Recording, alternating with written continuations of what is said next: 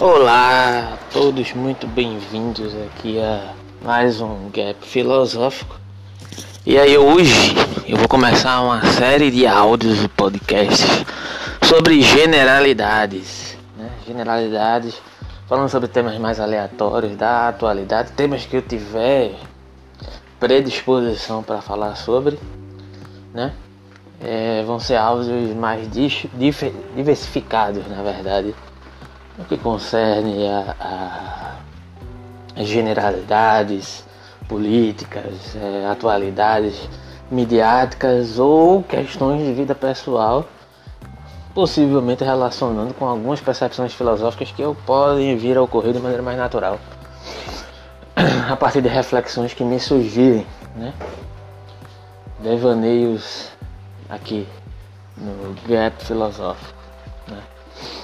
E uma questão que vem, que retoma, na verdade, que me, que, que me incentivou de certa forma a estar tá produzindo esse áudio, esse tipo de áudio que já vinha pensando em algum tempo já fazer esse tipo de formato, é justamente aí essa temática que retorna né, ao seio daquilo que chamamos senso comum brasileiro, que é a questão do, do, do Big Brother, tema não só no que concerne a, a, ao Big Brother de um modo geral, mas pautas identitárias, né? É, como abordar, qual a relação na verdade das pautas identitárias com é, o objeto de defesa assumido por essas pautas identitárias que são as causas minoritárias, né? Como isso é representado ali dentro do Big Brother nesse contexto atual e vem sendo abordado. Lógico que eu não vou. A proposta aqui não é trazer é, referências diretas artigos acadêmicos, apesar de poder citar alguns deles aqui, como por exemplo houveram, creio que no ano passado, dois artigos recentes é, contrapondo duas posições acadêmicas, né? É, foi tema até de uma das lives cheguei a fazer no, no, no canal do, do, do, Instagram, na página do Instagram na verdade, sobre identitarismo com algum. Que foi o artigo no Estadão, Estado da Arte, né? Na coluna Estado da Arte, no Estadão, é, abordando al, al, alguns pontos logicamente é, contraditórios, supostamente dentro dos movimentos identitários, de que algumas acusações eu deixo na descrição ou então você confere, né? Lá no próprio canal no YouTube, Gap Filosófico, né? Ou você pode conferir também na, na no Instagram, gap.filosófico, arroba gap.filosófico, tudo minúsculo. E tá lá disponível no YouTube, é só botar Gap, G-A-P, filosófico que aparece. Né? É, tá lá listado algumas das lives que foram feitas. Mas enfim, essas duas colunas foram postadas, né? uma defendendo é, a, a, resposta, na verdade, foi do Érico Andrade, professor daqui da UFPE, é, porque as pautas editoriais são importantes e a primeira, é, o primeiro artigo foi explorando justamente os problemas de posturas ou de, de retóricas utilizadas em termos de recriminação de determinados atos acerca de dentro da própria pauta identitária, que é algo que remete a, ao que ocorreu no Big Brother, que há um tempo eu venho observando que ocorre uma confusão, mesmo é, a partir de pessoas bem intencionadas, né, que realmente sentem na pele, que, que, que, que são excluídas minoritariamente, de certa forma eu sinto alguns aspectos disso também e sou defensor de algumas dessas causas, não vou ser específico aqui. Algumas não, né? quase todas elas na verdade. A maioria delas, mas não da forma que é, isso vem sendo feito né? já há algum tempo. Por exemplo, é, uma pauta que é muito em voga e que gera uma má compreensão para pessoas do senso comum, inclusive do próprio meio acadêmico, porque não é uma, uma temática muito abordada, é a questão da racialização. Né? As pessoas não entendem muito bem o que é esse fenômeno da racialização. Né? E é porque a, a, a categoria de raça está muito fixada no nosso, no nosso aparato cognitivo popular né? brasileiro como algo muito dado, muito, é, é, é, muito bem descrito, né? É, que raça é um, algo necessariamente existente. Existe a raça negra existe a raça branca, né? supostamente. E aí se dá uma série de problemas, na verdade, mas eu só vou elencar algumas delas que vão ser úteis para poder fazer esse devaneio aqui acerca dessa temática em detrimento dessa noção do cancelamento e essa questão aí de Big Brother, né? Se você soubesse o que fazer, até onde vai a sua fé? Enfim, isso é entendido como muito dado, né? Mas há é, diagnósticos científicos muito recentes, os quais é, eu posso deixar as fontes na descrição do podcast posteriormente, que é, denotam que essa questão de raça ela só poderia ser considerada é, como raça dentro da, da, da, variante humana se ela tivesse é, diferenciações é, muito mais impactantes a partir é, de outros aspectos é, dentro da própria espécie humana e não necessariamente categorias de, de diferenciação de pele ou outras características muito mais simples que não caracterizariam uma diferenciação de raça. Então, uh, para esse diagnóstico, para essa investigação, para essa linhagem de investigação científica né, mais recente, como disse, deixaria os links na descrição.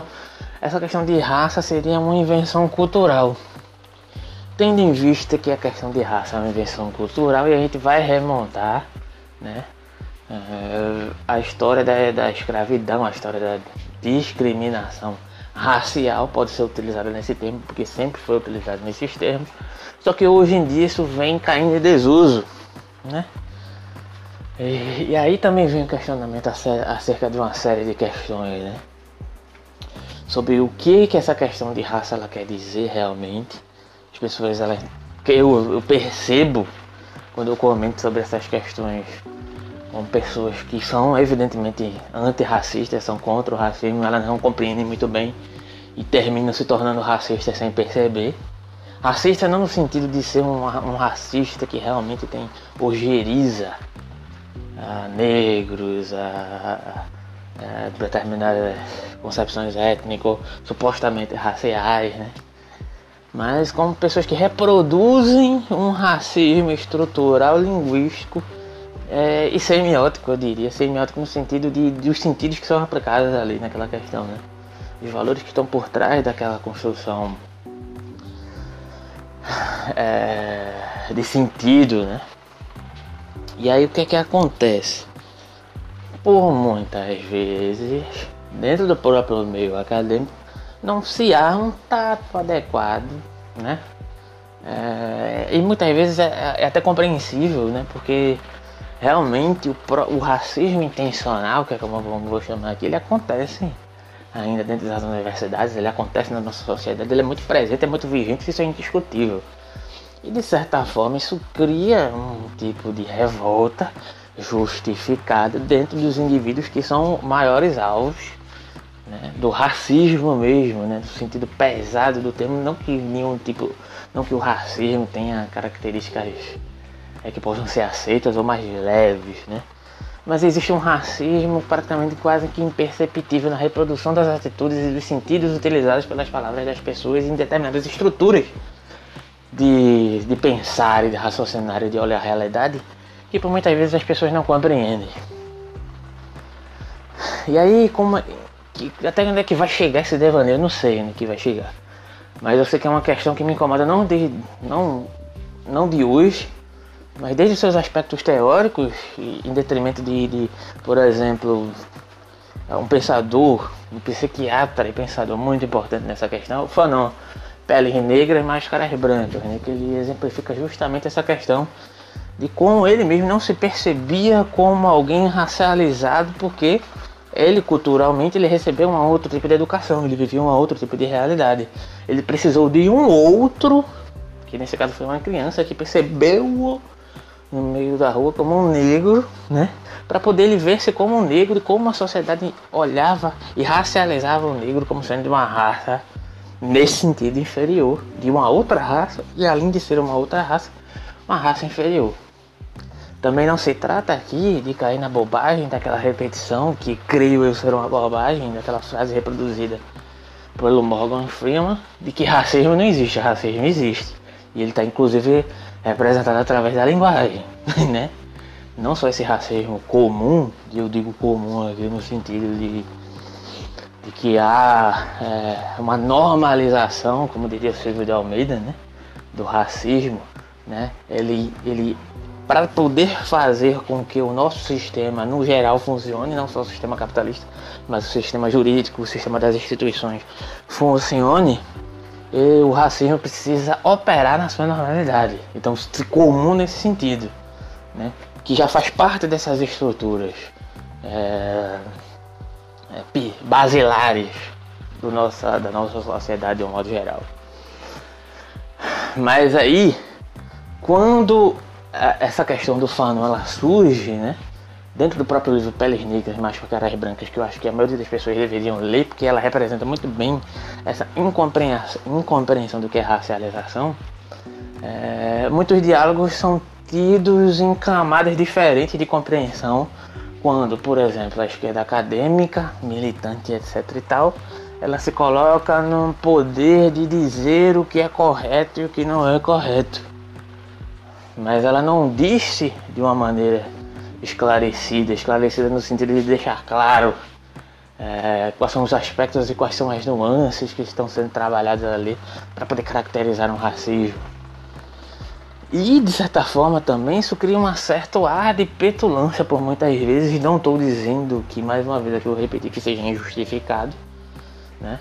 Muitas vezes isso causa repulsa, isso causa revolta, isso a mim mesmo me causa revolta. Só que por muitas vezes esse tipo de discurso inflamado ele não colabora para que o indivíduo que não tem essa abertura de compreensão possa assimilar aquilo que está sendo dito, ou muitas vezes não há sequer essa preocupação. Há apenas uma preocupação de cancelar. Quer dizer, você é racista, você não pode fazer isso, é, e não reproduza mais esse comportamento, no mínimo, né, quando isso acontece quando não há um linchamento em praça pública. E isso eu também não quero dizer que não existam indivíduos que mereçam ser linchados. Eu, particularmente, eu não vejo problema nenhum nisso. Entretanto, o problema não se dá só nesse aspecto, o problema se dá na questão de que você não consegue permear o imaginário. O imaginário que eu digo é no sentido de, de o que a sociedade representa, né? O imaginário desse coletivo social que não adentra nessas questões e conseguir compreender e assimilar como reproduz racismo, ou, ou, ou assimila, porém rejeita pelo o, o modo pelo qual isso é abordado, né? e principalmente numa sociedade que necessariamente, politicamente e institucionalmente se coloca diante de uma clara divisão entre direita e esquerda, né? que se pauta justamente por questões totalizantes que se dão por um identitarismo exacerbado, né? que é justamente a acusação que a direita se utiliza uma delas para poder é, antagonizar para a esquerda se vale disso e se sobrepõe muito a isso, porque o discurso da direita é muito mais simples, simplório, né? E de fácil assimilação? E nesse sentido, eles ganham de goleada da, da, da, da, da dita esquerda acadêmica que só se torna cada vez mais arrogante e pior. Não, não totalizando, tá? Eu sei que existem pessoas que tentam realmente fazer uma conscientização. Isso não quer dizer uma conscientização, uma conscientização sendo mais ampla da questão, né? De chegar lá e, e procurar realmente é, não, não, não, pegar na mão, porque não existe criança nessa sociedade. Também temos que parar com essa, temos que parar com essa questão de dizer que ah, é, eu tenho que me responsabilizar pelo outro, ele te, eu tenho que fazer ele entender que ele não é racista, não. Também não é isso. Né? É, é você ter uma abertura maior para poder realmente fazer com que a pessoa compreenda as camadas do que está sendo dito ali acerca da sua do seu diagnóstico, né? Que se faz presente na sociedade, né? Você não consegue adentrar essa essa bolha, não adianta. Você só antagoniza e você causa rejeição. Mas voltando à questão, né? É, se você não consegue realmente é, se colocar para além desse antagonismo né, que, a, que, a, que a, a dita extrema-direita adora no Brasil, você só afasta cada vez mais o diálogo. E isso fica muito evidente quando, por exemplo, existem inclusive não só diante desse âmbito acadêmico, né, que são os intelectuais que falam em nome da população, mas existem aqueles pseudo comunicadores, né, que falam em nome de determinados movimentos, e aí vem o caso de indivíduos como, por exemplo, é, a fulana lá, com K, né? Que, que, que é tá nesse meio termo aí, ela não é alguém da academia, mas ela, também ela é alguém, ela é uma influenciadora à medida que ela representa um determinado movimento e tem uma representação da sua própria figura enquanto do movimento que saiu, que teve supostamente origens humildes apesar de parecer que ela viveu boa parte da adolescência em Curitiba, e como ela mesma disse, né? Lá as pessoas têm uma educação melhor. Ela, ela praticando, inclusive, uh, foi acusada, inclusive, de, de, xenofobia com essa fala, mas enfim. Mesmo ela, ela carregando essa bandeira, por muitas vezes ela reproduz esse afastamento, inclusive esvaziando a própria pauta que ela diz é, defender, tornando isso uma bandeira vazia a partir das suas próprias atitudes que por muitas vezes não chegam a ser é, racistas, porque racismo para mim ele só vai em um determinado sentido, é no sentido dos povos que, que foram escravizados e colonizados, como o Fanon deixa muito bem claro. Né? Mas uma intolerância, uma rejeição, uma arrogância, né? um esvaziamento da pauta a partir de determinadas posturas de que me parece que ela mesma não compreende a dimensão dessa questão. Né? E aí dentro da academia, tanto quanto fora dela, existe uma confusão de nuances, de, de, de como devo me portar, de como. Não, não é um dever ser, mas na verdade como eu deveria me portar para poder facilitar essa comunicação, uma autocompreensão dessas questões e como eu poderia dialogar de um modo mais amplo é, com indivíduos que pensam de uma maneira mais antagônica ou, ou que não tiveram a possibilidade de compreender determinadas nuances acerca do que é realmente é, essa questão do racismo de modo mais aprofundado. Né?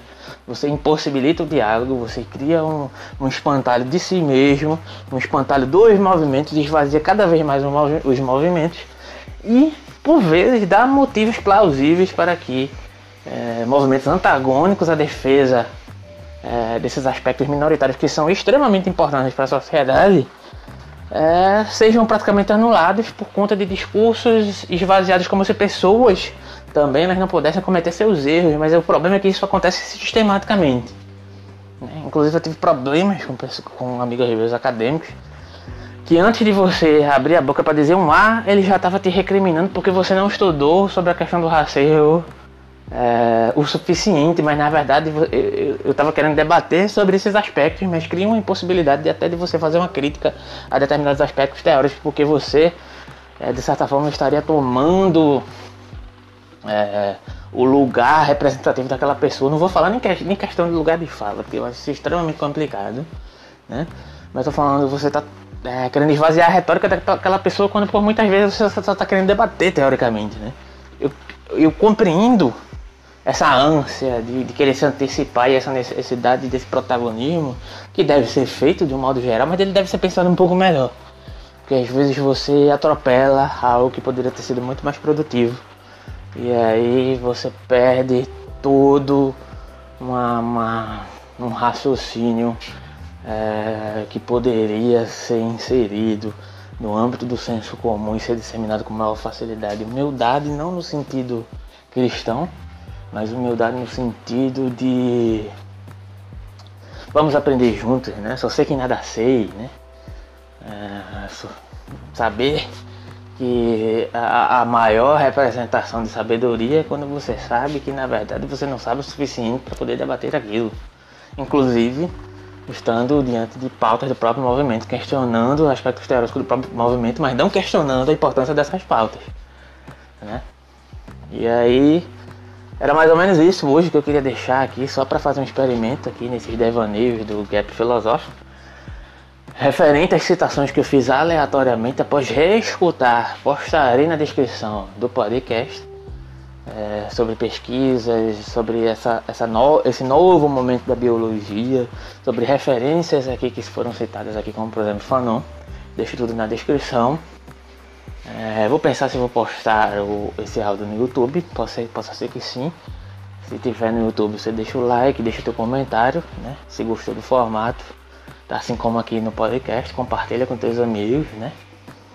É, e se você gostou também, deixa o teu comentário e tô disposto a comentar sobre quaisquer assuntos que foram, de, foram deixados no, na nossa caixa de entrada do nosso canal no Telegram. É só colocar lá Gap Filosófico, procurar o canal e o grupo. Né? Você deixa a tua pergunta, deixa a tua questão. E aqui vou intercalar né, esses devaneios. Vou deixar no título quando forem devaneios, porque não tem aquele compromisso acadêmico sistemático de ser exato no que você está falando. Mas não quer dizer que não haja responsabilidade para aquilo, com aquilo que eu falo. Né? Sobre questões mais cotidianas, sobre questões mais pessoais e sobre questões gerais, como abordei hoje. Não excluindo questões acadêmicas, mas que podem surgir vez ou outra e posteriormente deixarei as referências. Né? Se você curtiu, se gostou, se achou interessante, se achou válido, é, agradeço, deixa teu comentário. Se puder colaborar, se puder ajudar, Vou deixar o meu e-mail do Pix aqui, albertopelevra.gmail.com. Você colabora para que eu possa melhorar o canal, possa melhorar o material, possa melhorar a qualidade da pesquisa né, para vocês aqui. E é isso, agradeço devaneios aqui do Gap Filosófico. Obrigado. Valeu e até a próxima.